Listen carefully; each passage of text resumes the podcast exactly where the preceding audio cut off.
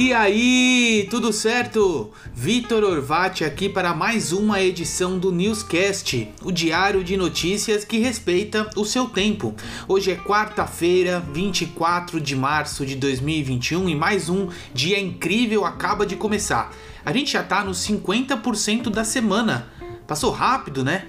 Bom, vamos ao que interessa, as principais e mais relevantes notícias do dia para você começar hoje com tudo. Vem comigo. Prosseguimos com o clima predominantemente quente e ensolarado em grande parte do país. Na região sudeste, a previsão é de tempo seco e sem chuvas, ao contrário das demais regiões onde deve cair água dos céus em qualquer hora do dia. Em São Paulo, o clima se mantém parecido com o de ontem, com temperaturas entre 31 e 19 graus. No sul, pode chover a qualquer hora com mínima de 20 graus e máxima de 29. Já no norte e nordeste, sol e chuva continuam fortes com a temperatura entre 33 e 23 graus. E você sabia que nesse mesmo dia, em 1991, Ayrton Senna ganhava o Grande Prêmio do Brasil de Fórmula 1? Foi a primeira vitória de Senna aqui no país. Ele foi tricampeão mundial da categoria, considerado o maior piloto de Fórmula 1 da história e deixou a sua marca no GP do Brasil em uma das provas mais memoráveis da sua carreira. Então imagina a cena: chuva forte no autódromo de Interlagos, as marchas travam e param de funcionar. Senna segura o câmbio com a mão direita, o volante com a mão esquerda e passa esgotado pela linha de chegada, levando o primeiro lugar. O nosso piloto brasileiro estava tão cansado que mal conseguiu levantar o troféu na hora da comemoração. Foi realmente uma vitória para ficar na história. E se você quiser saber um pouquinho mais sobre esse personagem único da história do esporte, tem um vídeo bem legal no canal Nostalgia, um material impecável contando toda a trajetória do piloto e o link você encontra lá na sua newsletter. Começando o nosso giro pelo mundo, Joe Biden pretende reavaliar venda massiva de armas de fogo nos Estados Unidos e proibir as chamadas armas de assalto. Depois do massacre que aconteceu na segunda-feira em um supermercado no Colorado, o presidente dos Estados Unidos anunciou que está considerando baixar uma ordem executiva, aquela que o decreto presidencial não precisa passar pelo Congresso para mudar as normas a respeito da utilização de armas de fogo em todo o território americano. Biden pretende proibir expressamente a venda de semiautomáticas ou de assalto, porque esse, esse tipo de arma é comumente usada em assalto, e impor novas restrições às vendas de arma em geral. O príncipe Harry é o mais novo executivo da startup Better Up. A empresa é focada em coaching e saúde mental e fica localizada no Vale do Silício, na Califórnia. O príncipe vai ter o cargo de diretor de impacto. Ele se junta à startup semanas depois de dar, junto com a sua esposa Megan, uma entrevista polêmica ao Oprah Winfrey. E você agora deve estar se perguntando: mas o que faz um diretor de impacto? E nas palavras do príncipe, pretendo ajudar a criar impacto na vida das pessoas. Agora ficou muito mais claro. Outros links que você vai encontrar na sua newsletter: boca de urna durante as eleições de Israel, Coreia do Norte faz primeiro teste de mísseis durante o governo Biden e navio brasileiro pode colocar a população da Islândia em risco. Começando o nosso boletim coronavírus, o que, que os países que souberam lidar com a pandemia podem ensinar para o Brasil? A pandemia do Covid-19 abalou o mundo inteiro, mas enquanto diversos países no mundo começaram a se recuperar, ou pelo menos já passaram pelo pior, o Brasil vive um maior colapso sanitário e hospitalar da história, isso de acordo com a Fiocruz. E algumas medidas adotadas por essas outras nações podem ajudar o Brasil a se restabelecer. Então, quatro dessas medidas foram essenciais para essa reviravolta que os países tiveram. Primeiro, preparação e antecipação, controlando as fronteiras e monitorando quem chega no país. Segundo, teste e rastreamento em todos que estão doentes ou com suspeita. Terceiro, apoio para quem está em casa, isso principalmente financeiro e quarto, liderança eficaz e mensagens públicas oportunas, uníssonas e consistentes. Você pode conferir a reportagem inteira no link que está na sua newsletter, na sua caixa de entrada. E cai em 10 milhões o número de doses a serem recebidas em abril. Novo cronograma de entrega de doses de vacinas, apresentado pelo Ministério da Saúde nesta terça-feira, apresentou números menores de doses a serem entregues em abril. Na versão anterior, que eles apresentaram dia 15 de março, seriam entregues até 30 de abril cerca de 57 milhões de doses. Agora, esse número caiu para 47 milhões. Agora, uma notícia positiva: por todo o Brasil, pessoas e comunidades vêm se unindo para criar iniciativas que tentam minimizar as consequências da Covid-19. Com as aulas online sem perspectiva de retorno, ONGs estão levando material escolar, cestas básicas e até computadores para os alunos. Você pode conhecer essa e outras iniciativas lá na sua newsletter, tem um link direto para toda essa informação. O Brasil registrou 3.158 mortes nas últimas 24 horas e o total ultrapassa 298 mil.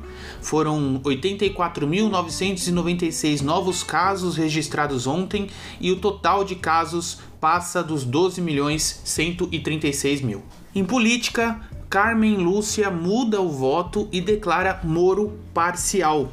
Paralisado no dia 9 de março, a pedido do ministro Nunes Marques, o julgamento da suspensão do ex-juiz Sérgio Moro foi retomado ontem, dia 23. Depois que a ministra Carmen Lúcia alterou seu voto, o STF declarou que o ex-juiz federal Sérgio Moro foi parcial ao condenar o ex-presidente Lula no caso do triplex do Guarujá por três votos a dois. Com essa decisão, todo o processo vai precisar ser retomado do zero e a sentença que condenou Lula segue anulada por outra decisão. E Marcelo Queiroga toma posse como ministro da Saúde. O presidente Jair Bolsonaro deu posse na manhã de ontem ao médico Marcelo Queiroga como novo ministro da Saúde. Essa cerimônia não constava na agenda oficial do presidente e foi realizada no gabinete da presidência sem a presença de convidados e da imprensa. A decisão de fazer uma posse discreta não foi bem vista por integrantes do próprio governo, principalmente pela cúpula militar. Lá na sua newsletter você encontra outros assuntos que foram destaque sobre política no país, entre eles é aprovado o mega feriado no Rio de Janeiro e seis universidades federais que poderão contratar. Falando sobre economia, preocupações com o agravamento da pandemia alteram os fechamentos do dia. De acordo com o Comitê de Política Monetária do Banco do Brasil, Copom, do Banco Central, o ritmo de crescimento da economia ainda é incerto para o primeiro semestre desse ano por conta do agravamento da pandemia. A expectativa é que a queda nos setores sejam menos profundas do que no ano passado, seguidas por uma recuperação mais acelerada. No entanto, isso tudo depende principalmente da taxa e da eficácia da vacinação no país, que infelizmente segue em ritmo de tartaruga. Vamos ao fechamento dos principais ativos da terça-feira. O dólar fechou com leve queda de 0,05% a R$ 5,51, em meio às preocupações com o agravamento da pandemia e o aumento das restrições no Brasil e na Europa. E essas preocupações também interferiram no Ibovespa, que fechou com queda de 1,5% para 113.261 pontos. E vamos para aquela que talvez seja a melhor notícia das últimas semanas. O WhatsApp finalmente testa recurso nativo para acelerar a reprodução de áudios. Nos últimos dias, a empresa vem testando diferentes velocidades para reprodução, tanto no iOS como no Android, e a expectativa é que a gente tenha três velocidades diferentes. Um 1,5 e 2x. A troca vai ser realizada tocando no ícone velocidade que vai estar na própria mensagem de voz ali, mas o recurso ainda está em desenvolvimento, não tem uma data definida para o lançamento.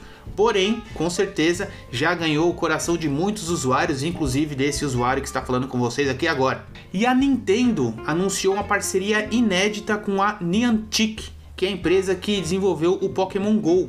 A ideia da empresa é de criar jogos de realidade aumentada para celulares com os clássicos personagens da Nintendo. Não deixa de conferir na sua newsletter quais foram as top 10 palavras-chave mais buscadas pelos brasileiros no Google ontem. Então a gente tem futebol, STF, vacina do Covid, Rafa Kalimann. Então dá uma olhada lá na sua newsletter que tem lá todos os links para você ficar por dentro do que as pessoas estão buscando e também ter repertório para participar de toda e qualquer conversa no dia de hoje. E para nossa sessão de microações de crescimento, quero te convidar a pensar: e se você pudesse copiar as pessoas mais eficazes que existem?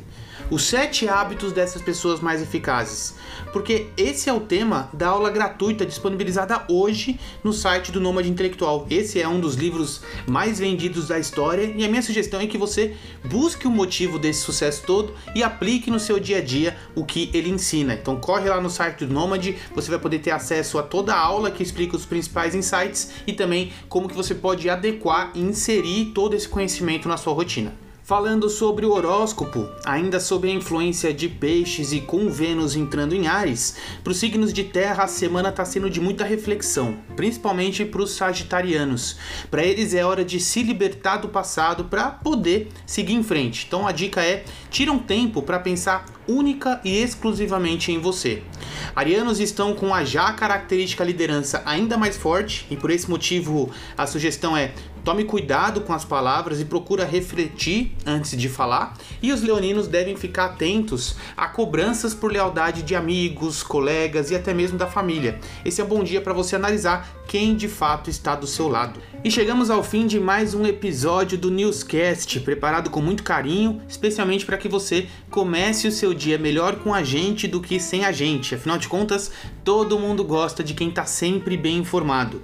Se esse conteúdo gerou valor para você, eu te convido e te peço a compartilhar esse conteúdo com seus amigos, com as pessoas que você gosta, porque elas certamente vão ficar muito gratas por essa indicação sua e eu também ficarei muito grato por essa ajuda. Eu vejo você amanhã no nosso próximo episódio. Até mais!